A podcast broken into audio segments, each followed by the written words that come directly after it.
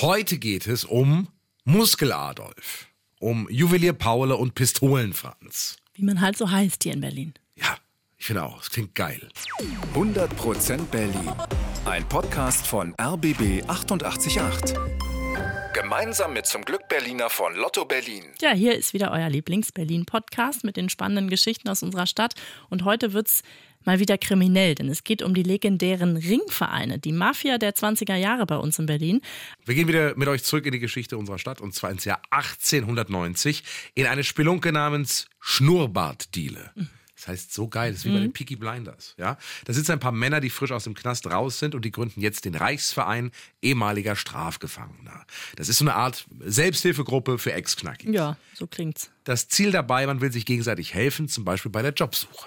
Wer Mitglied werden will, muss mindestens zwei Jahre im Knast gesessen haben. Außerdem gilt die Regel, Mörder und Kinderschänder haben bei uns nichts verloren. Wir sind ehrenhafte Ganoven.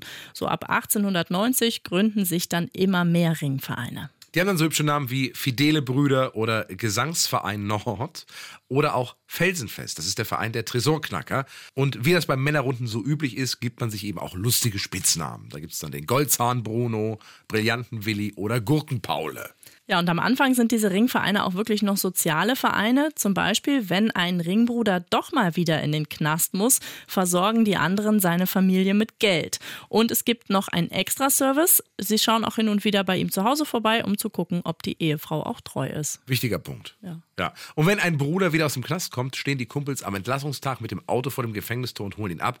Das ist doch toll. Das ist richtige Gangsterfreundschaft. Ja. Aber nach ein paar Jahren und vor allem nach dem Ersten Weltkrieg wird es dann doch wieder krimineller. Die Ringvereine werden so eine Art Mafia. Sie kontrollieren das Rotlichtmilieu und im Drogengeschäft sind sie auch mittendrin. In den 20er Jahren gibt es rund 60 Vereine mit insgesamt mehreren tausend Mitgliedern und die kontrollieren quasi die Unterwelt von Berlin. Das Lustige dabei, auch wenn die Mitglieder alles Kriminelle sind, ist das immer noch ein typisch deutscher Verein mit Satzung, Vereinsbeitrag und einem Strafenkatalog. Zu spät kommt zu einer Sitzung kostet schon 20 Pfennig. Ja, und wie es sich für 20er Jahre Gangster gehört, sind die Chefs der Ringvereine natürlich irre stylisch unterwegs, meistens in Frack und Zylinder. Und ganz schick wird's auf den rauschenden Bällen, die die Ringvereine schmeißen. Da kommen dann alle Politiker und Stars, der Polizeipräsident natürlich auch. Er ist ja auch Ehrenmitglied in einem der Ringvereine. Also, man kennt sich und schätzt sich und manchmal arbeiten Polizei und Ringvereine auch zusammen. Denn Mörder und Kinderschänder sind bei den Ringbrüdern verpönt. Die dürfen nicht in den Verein, sondern werden an die Polizei verpfiffen. Und dann die große Schlacht vom Schlesischen Bahnhof im Jahr 1928, es ist Ende Dezember. Los geht das Ganze mit einer kleinen Kneipenschlägerei. Es prügeln sich einige Zimmerleute aus Hamburg und ein paar Männer aus Ringvereinen. Bei der Schlägerei stirbt dann aber Klamotten-Emil.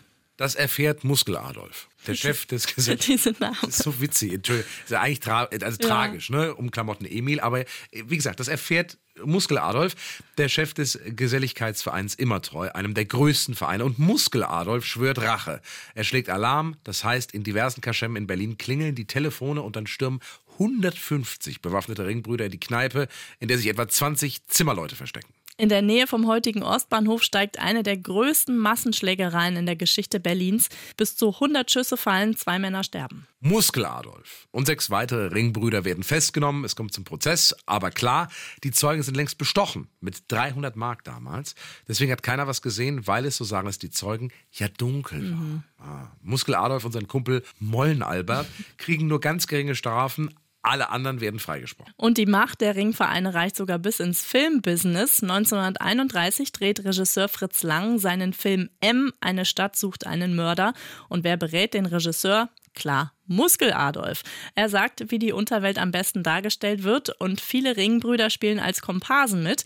Der Film wird ein Mega-Erfolg, gilt heute noch als einer der berühmtesten deutschen Filme. Ja, aber dann 1933 kommen die Nazis an die Macht und die kennen keine Gnade mit den Ringvereinen. Viele Kriminelle landen im KZ. Auch Muskeladolf wird 1934 von der Gestapo verhaftet. Danach verliert sich seine Spur. Nach dem Zweiten Weltkrieg leben die Vereine wieder ein bisschen auf, aber so groß wie in den 20er Jahren wird die Bewegung nicht mehr. Und Ende der 50er Jahre ist sie dann komplett vorbei, die Ära der Ringvereine. 100% Berlin. Ein Podcast von RBB 888. Gemeinsam mit zum Glück Berliner von Lotto Berlin.